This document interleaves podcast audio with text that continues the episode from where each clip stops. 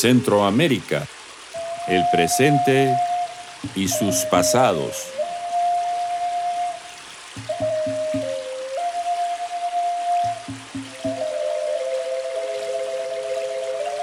Un podcast de los historiadores Héctor Lindo y Víctor Hugo Acuña.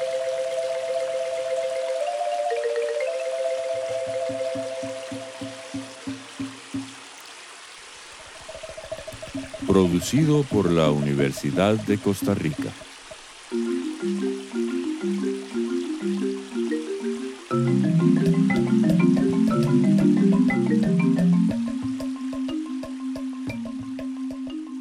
Hola Héctor.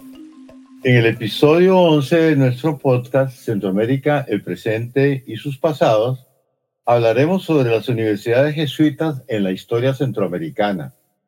Hola Víctor Hugo, siempre es un gusto compartir este espacio contigo. Eh, hemos estado leyendo sobre las acciones de la dictadura de Ortega Murillo para controlar la Universidad Jesuita de Nicaragua, la UCA, hasta el grado de expropiarla y cambiarle el nombre. Esto nos recuerda que en El Salvador durante la década de los 80 la Universidad Jesuita también estuvo bajo ataque. Recordarás el extremo al que llegó el acoso, el asesinato de su liderazgo, de todo el liderazgo de 1989. Realmente una de las páginas más negras de esa triste década.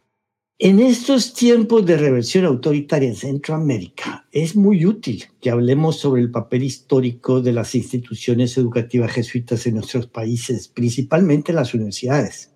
Es una historia larga. La presencia de los jesuitas en Centroamérica comenzó durante la época del Imperio Español, pero tuvo dos interrupciones. Fueron expulsados durante la época del rey Carlos III, regresaron después de la independencia, pero sufrieron otra expulsión durante los gobiernos liberales de finales del siglo XIX. Las instituciones fundadas por los jesuitas que conocemos hoy datan de su tercera etapa, que empezó en 1914 en nuestras tierras. El padre José María Tojeira estudió filosofía en la Universidad de Comillas y ha tenido una extensa trayectoria en Centroamérica. Al comienzo de su carrera fue párroco en Honduras y director de Radio El Progreso, más adelante fue provincial de los jesuitas para Centroamérica y rector de la Universidad Centroamericana José Simeón Cañas, la UCA de El Salvador. Actualmente es vocero de la Compañía de Jesús en nuestra región. El padre Jesús Sariego. Él es superior de los jesuitas en la costa norte de Honduras, donde hace un trabajo parroquial. Es conocido por ser un experto en la historia de la Compañía de Jesús en Centroamérica.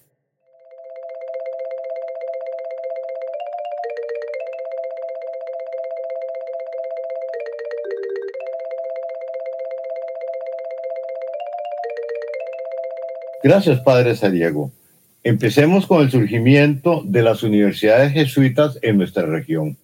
Claro, pues mire, Víctor, este, hay que aclarar que la Compañía de Jesús durante tres etapas en la historia ha estado en Centroamérica.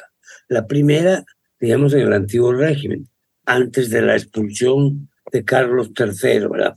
Entonces, eh, pronto llegó a Centroamérica porque Panamá era paso obligado para todos los que iban a América del Sur. ¿verdad? Entonces, pronto hubo un colegio en Panamá, de ahí otro en Guatemala, misiones incluso en Costa Rica, en El Salvador, pero hubo como dos casas, la época colonial, que fue Guatemala, la antigua Guatemala, y Panamá. En ambos sitios hubo un colegio y una universidad.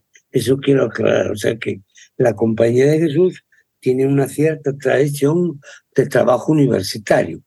Cuando se abrió la USAC, la Universidad de San Carlos en Guatemala, por un decreto del rey y, apoyado por la Santa Sede, la universidad nuestra dejó de existir. Pero hay que reconocer los primeros profesores y directores de la Universidad de San Carlos eran todos, la inmensa mayoría, alumnos de los jesuitas. En Panamá fue un poco diferente, es más tardía la universidad. Es por el año 1756 que se abre, o sea, como 15 años antes de la expulsión. Fue un deseo de un obispo, un obispo peruano que fue obispo en Perú. Y entonces él apostó, era panameño, pero vivía en Perú, Monseñor Luna. él tenía el interés de que los jesuitas, que ya tenían un colegio, el más antiguo de Centroamérica. Casi siempre pensamos que donde primero estuvieron los jesuitas en Panamá. Panamá es como el lugar de las grandes experiencias jesuitas, porque había el mundo de la educación muy fuerte, el colegio y después la universidad, y luego el mundo indígena. Los jesuitas trabajaron en el mundo indígena. El primer catecismo en lengua en verá fue escrito por un jesuita. Fueron expertos en lengua, en lengua y también en lengua en verá, ¿verdad? O sea que trabajaban en las tres etnias de, de Panamá. Viene la expulsión, desaparecen. Cuando regresan en la época liberal, bueno, ahí más bien el Estado es el que quiere controlar la educación, entonces los jesuitas se dedicaron más que otra cosa al trabajo parroquial en zonas indígenas, Guatemala, Salvador, Honduras, Panamá, Costa Rica tuvieron un pequeño colegio, ¿verdad?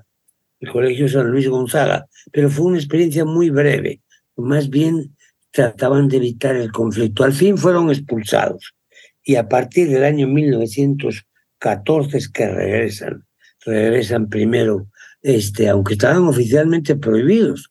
Pero es curioso que vienen todos vestidos de corbata y todo, ¿verdad? Qué tiempo, ¿verdad?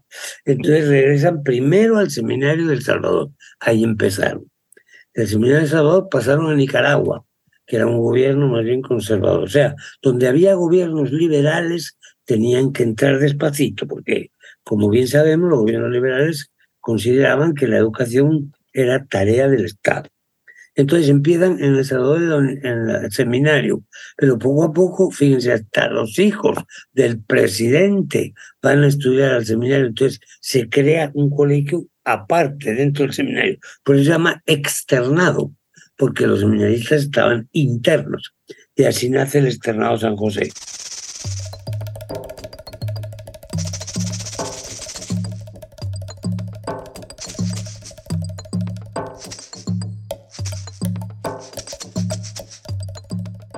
Padre Tojeira, me disculpará si introduzco una nota personal.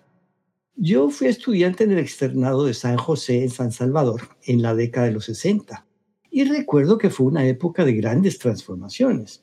Para empezar, la revolución cubana había abierto un nuevo capítulo en la Guerra Fría en Centroamérica y se sentía la creciente polarización.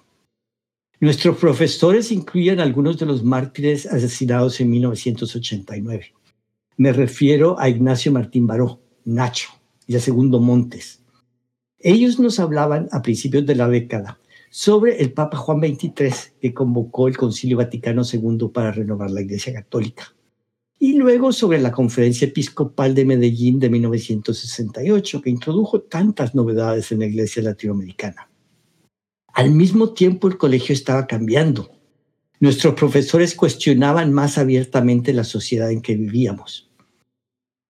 Eso es lo que veíamos los estudiantes. ¿Nos puede explicar cómo veían los jesuitas esos cambios? ¿Por qué pasaron de una tradición más bien elitista en los colegios a universidades para el cambio social? Yo creo que es una transición eh, que a través del contacto con la realidad. Miren, yo creo que la tradición de educar élites es una tradición antigua en la compañía. En tiempo de San Ignacio eh, se veía que eh, si se quería cambiar una sociedad había que trabajar a las élites, ¿verdad? Porque eran sociedades muy estratificadas y con un control de las élites demasiado fuerte. Entonces, si queremos tener un cambio social, hacer un bien más universal y contamos con unas élites eh, sumamente poderosas y unas masas eh, de personas eh, muy sujetas por ideología, por religión, por lo que sea, muy sujetas a estas élites, bueno, el esfuerzo era transformar las élites. No había todavía una conciencia, digamos, sociológica, psicológica, de reflexión económica, etcétera. Eh, no había una reflexión estructural sobre las sociedades, sino una una reflexión demasiado idealista, digamos, partía de principios y, el que estaba arriba pues gozaba de alguna manera, el que tenía poder tenía carisma eh, y don divino para ejercer el poder, supuestamente, ¿verdad? Y entonces funcionaba así, no solo la compañía de Jesús, sino la sociedad en general. Bueno, esto persistió durante bastante tiempo en la compañía, un elitismo, eh, pero en la medida en que la compañía de Jesús se encontró con realidades sociales sumamente complejas, duras, eh, con masacres, con historias de explotación muy fuertes, etc. En la medida en que la gente va viendo esta realidad y va por otro lado formándose eh, dentro de un pensamiento mucho más actual, desde el punto de vista de la historia, de la sociología, de la economía, etc., empieza a percibir la necesidad de reformas estructurales y de cambios estructurales fuertes en nuestras sociedades y empiezan también a sentir una compasión y una solidaridad especial con la gente que sufre y que lucha por su mejoría y que muchas veces reprimida terriblemente. La historia del Salvador, por hablar de nuestro país, ha sido tremendamente dura con la gente que lucha por eh, salir adelante en la vida, ¿verdad? Superar injusticias, etcétera. Yo creo que eso es lo que eh, crea, y especialmente a partir del Vaticano II y luego Medellín, que es una aplicación eh, latinoamericana eh, de las líneas y de los lineamientos del Vaticano II, de vivir las, los sufrimientos y las esperanzas del mundo actual. Entonces, a partir de ahí es que se va dando una evolución relativamente rápida, creo yo, en nuestras universidades, también en nuestros colegios, eh, por de eh, crear conciencia social de la situación y crear espíritu transformador en la medida de lo posible de esa situación. Es decir, es, realmente ha sido una evolución rápida. Yo creo que ha habido cambios generacionales a partir del Vaticano II, es decir, durante el Vaticano II, Yacuría, sido uno de los grandes promotores aquí del cambio social, etcétera, y del, saber universitario en favor del cambio social. Padre Tojeira, según entendemos, una reunión que ustedes tuvieron en El Salvador, en San José de la Montaña, conocida como la reunión de las esteras, fue determinante en marcar un nuevo rumbo en el quehacer de la compañía en la región. Esta reunión tuvo un papel bastante protagónico esta generación de Yacuría, no solo él, sino otra serie de personas, algunos guatemaltecos, Hernández Pico también, es decir, todo un grupo que realmente significaba este cambio de, este cambio de perspectiva. Y eh, yo he oído dos versiones del significado de la reunión de las esteras. Uno, que decían que venía de una tradición española de que las esteras, las alfombras, ¿verdad? Eh, cuando se querían limpiar se ponían en el balcón y se golpeaban ahí, ¿verdad? Para que saliera el polvo.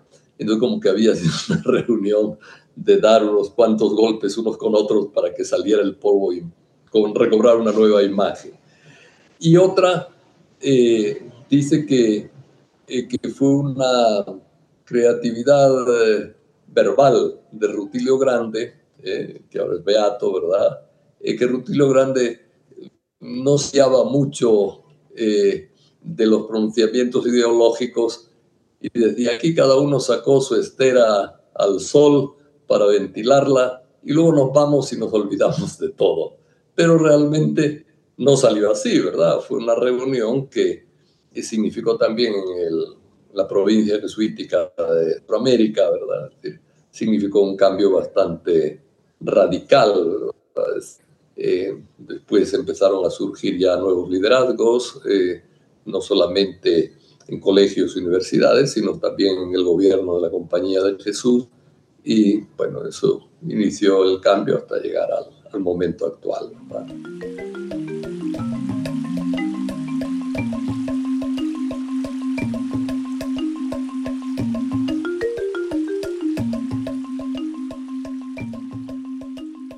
Padre Sariego, ya el padre Tojeira nos contó sobre la transformación del enfoque de la educación jesuita, la orientación que empieza a finales de la década de los 60 de inculcar en el estudiantado una mayor conciencia de la situación social de sus países y también la apertura de universidades.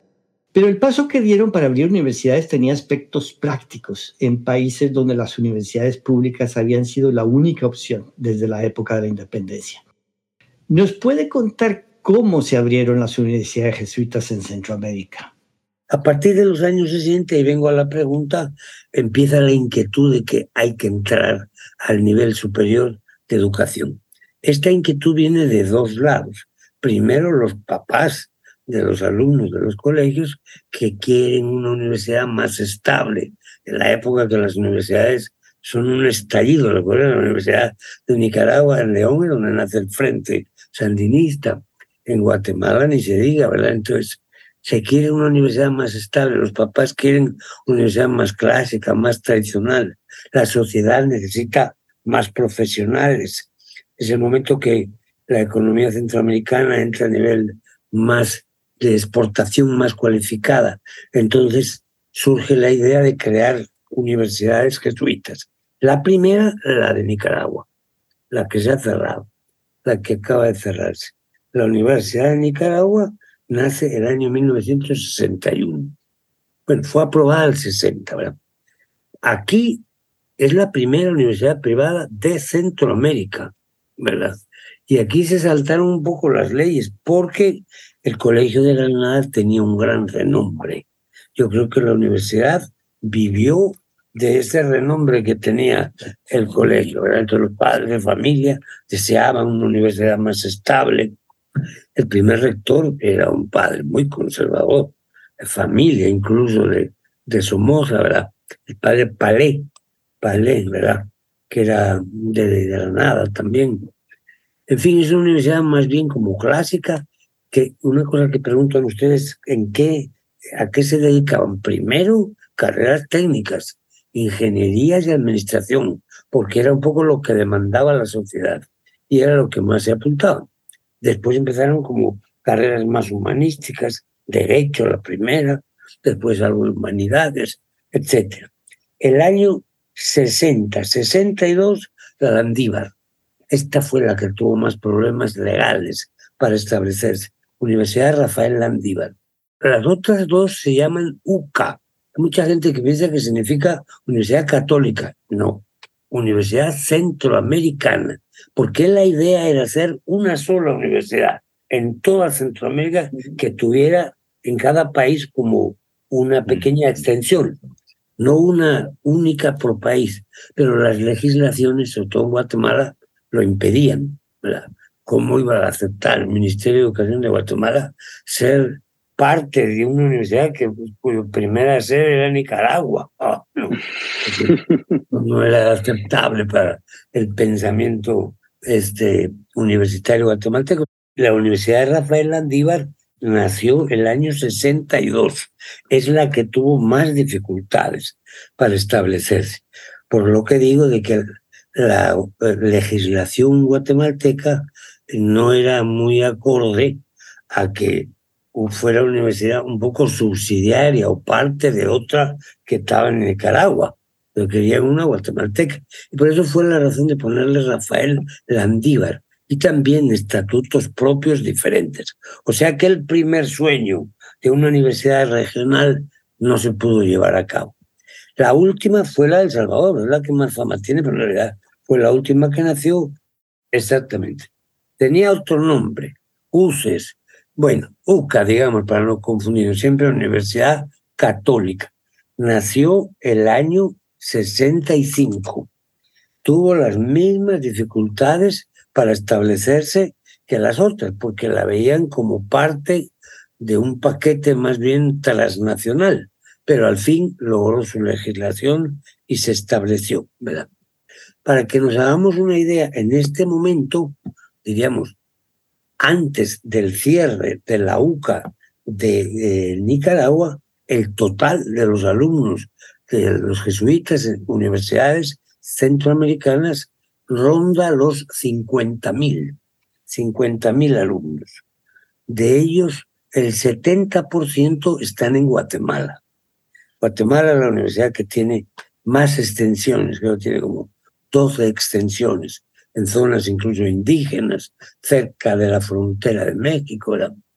todas las universidades jesuitas de América Latina forman una asociación que se llama la AUSJAL, Asociación de Universidades Jesuitas SJ de América Latina. Pues la Landívar está entre la primera y la segunda. Por tiempos está un poco arriba en alumnos eh, la, una universidad brasileira. Eh, hace años era siempre la primera. En este momento tiene 34.500 alumnos, solo la Landívar, y tiene cuatro colegios, diríamos, de secundaria, en no solo en la capital, más bien en los departamentos, para preparar alumnos que ingresan. O sea, por fuerza, la más fuerte, sin duda, es la de Guatemala.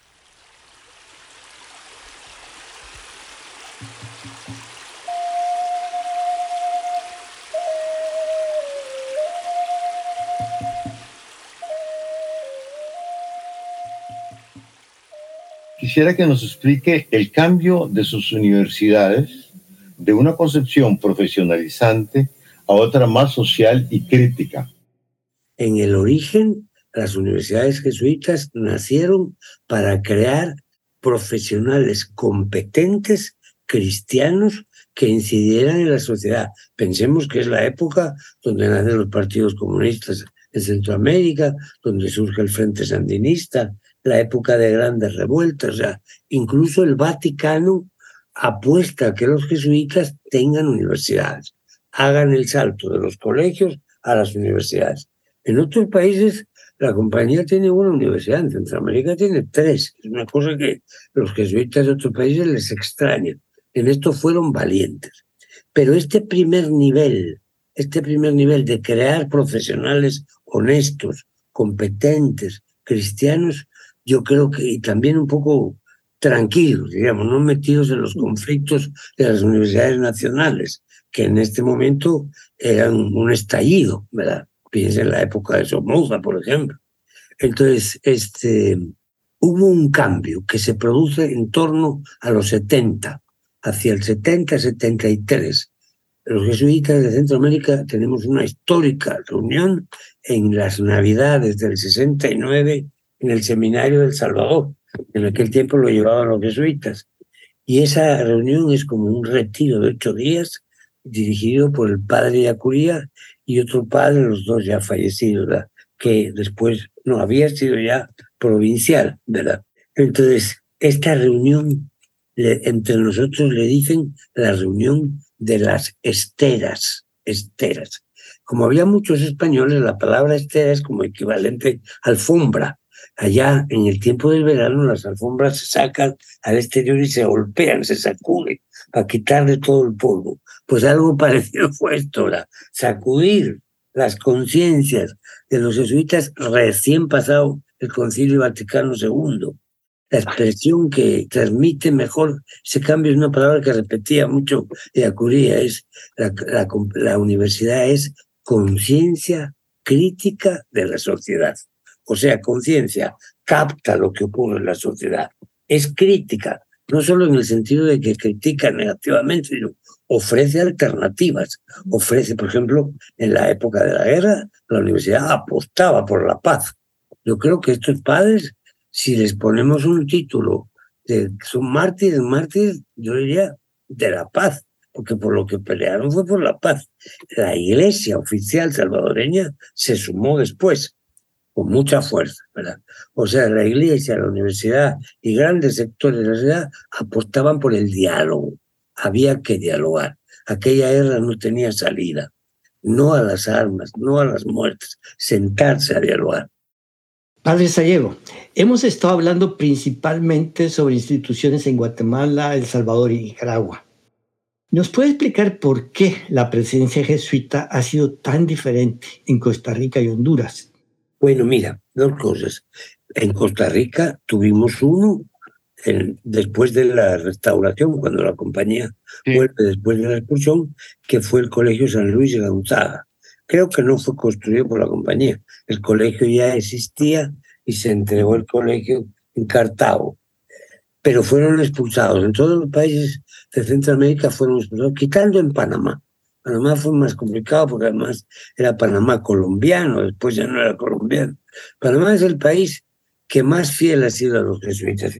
Cuando volvieron, más bien eh, era un, un, país donde el nivel cultural mucho más alto, digamos, no era tan necesaria una presencia universitaria, de una universidad jesuita, pero sí de jesuitas que estuvieran cerca de la universidad. Y por eso optaron por establecer una parroquia cerca de la Universidad de Costa Rica, que es la que está en San Pedro. Y los primeros padres que había ahí, el primero que pusieron era uno que había sido el rector de la UCA del Salvador, el padre Idoate. Él colaboró en la universidad, bueno, pues él fue de los primeros rectores, y no el primero de la UCA del Salvador. Entonces, más pareció que en Costa Rica, más que abrir una universidad, la apuesta era colaborar con las que había, ¿verdad? Que nos parecían y nos siguen pareciendo universidades cuyo nivel es mucho más elevado. En Honduras la cosa es diferente. Aquí es de los pocos países del mundo donde los jesuitas no trabajamos en la capital, Aquí es cuerpo a tierra. En comienzo del 20, el obispo pidió, no había más que un obispo, el Tegucigalpa pidió que los jesuitas que estaban en Belice vinieran a trabajar en la costa norte, el departamento de Yodo y después fue el de Olancho. Entonces hemos llegado a tener hasta 18 parroquias, una radio, todavía tenemos una radio, colegios, fe y alegrías, pero es como una opción más campesina, más rural. Ahora está cambiando, ahora es otro público, ahora es un campesino más de salario que trabaja en fincas bananeras, en campos de producción de palma africana, pero siempre es como la parte más fértil del país, donde aquí fue la primera huelga bananera, la primera huelga de la historia de Honduras. Entonces aquí fue una apuesta un poco diferente.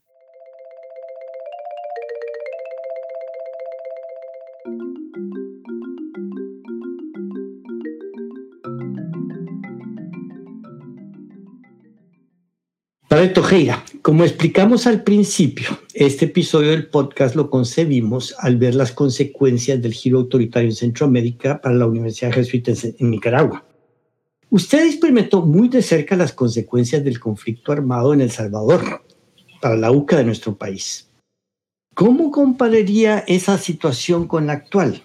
Bueno, yo creo que hay sus semejanzas y sus, y sus eh, diferencias, ¿verdad? Eh, en aquel tiempo eh, lo blanco y lo negro era más, más evidente, digamos.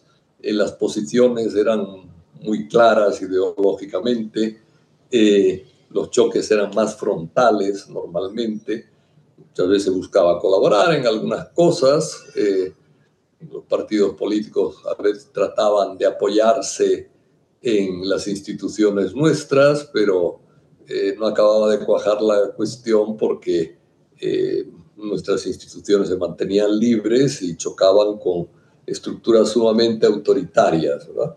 Y el mecanismo que tenían realmente los, gobiernos para responder a un pensamiento distinto, libre, crítico, etcétera, era la represión pura y dura, vamos a decirlo así. Hoy eh, en este mundo más intercomunicado, con redes, etcétera, eh, con la capacidad de manipulación de las personas a través de la propaganda, la época que algunos llaman de posverdad, es decir, eh, la manipulación se da de otras maneras y la represión yo creo que es, al menos de momento, más suave, quitado en modelos tipo nicaragüense, que son modelos eh, que convan todas las dinámicas de, la, de las dictaduras represivas de hace 30, 40 años, ¿verdad?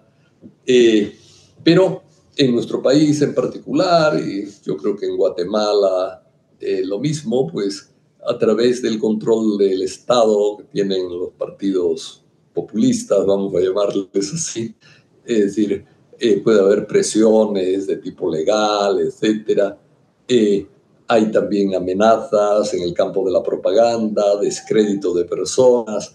Es una lucha eh, que muchas veces tiene el peligro de, distraernos del trabajo estructural, ¿verdad? Porque mm, si nos metemos en la lucha política eh, eh, del estilo en que la maneja el propio Estado, nos metemos en un callejón un poco sin salida. Yo creo que las universidades tienen que continuar su esfuerzo de investigación, de comunicación clara de los problemas estructurales del país, propiciar el, crecimiento del conocimiento y también de las vías de solución de algunos problemas, etcétera, ¿verdad?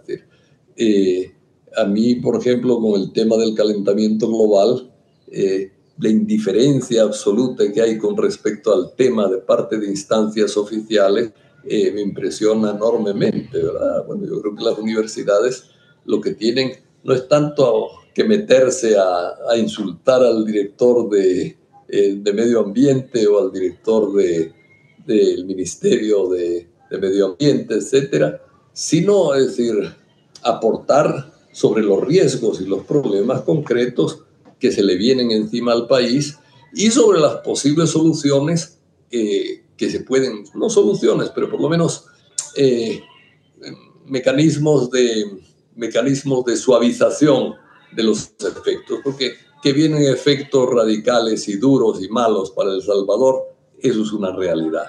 Prepararse para ello, tener preparación para eh, responder al desastre, para readaptarse y recuperarse rápidamente. Es decir, eh, todo el tema de la arborización es un tema muy pendiente en el país.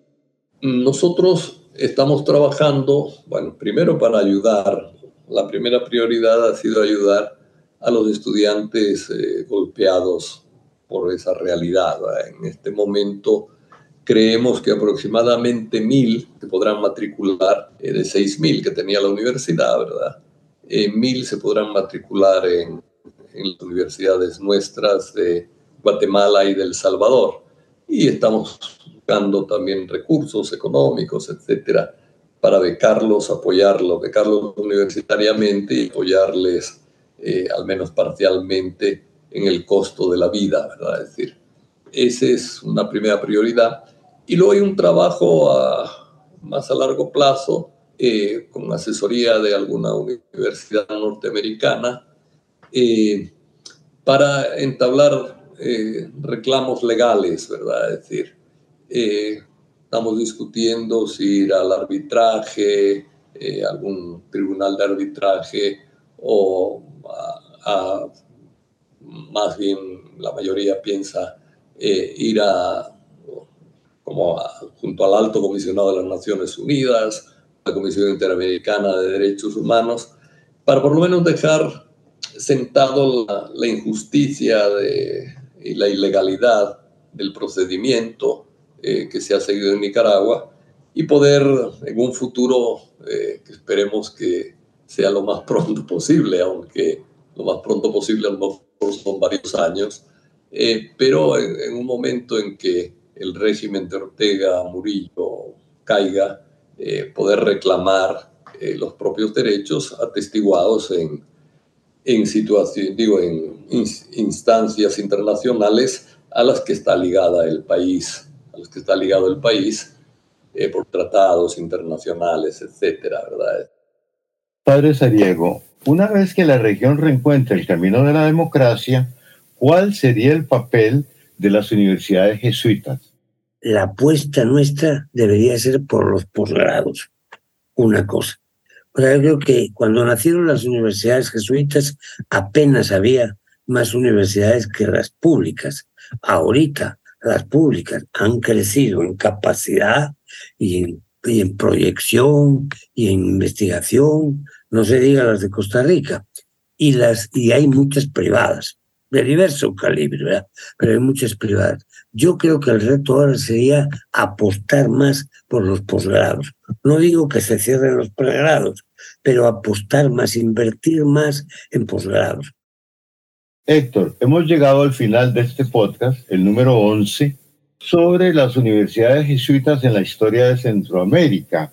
Y no deja de sorprenderme que a pesar que el tema eran las universidades jesuitas, principalmente, en este contexto particular, y como en el caso de otros podcasts que hemos realizado, siempre nos encontramos con la cuestión del autoritarismo como tema transversal, como tema dominante en la situación actual y pasada de América Central. Y yo quisiera eh, al respecto que me expresaras tu punto de vista.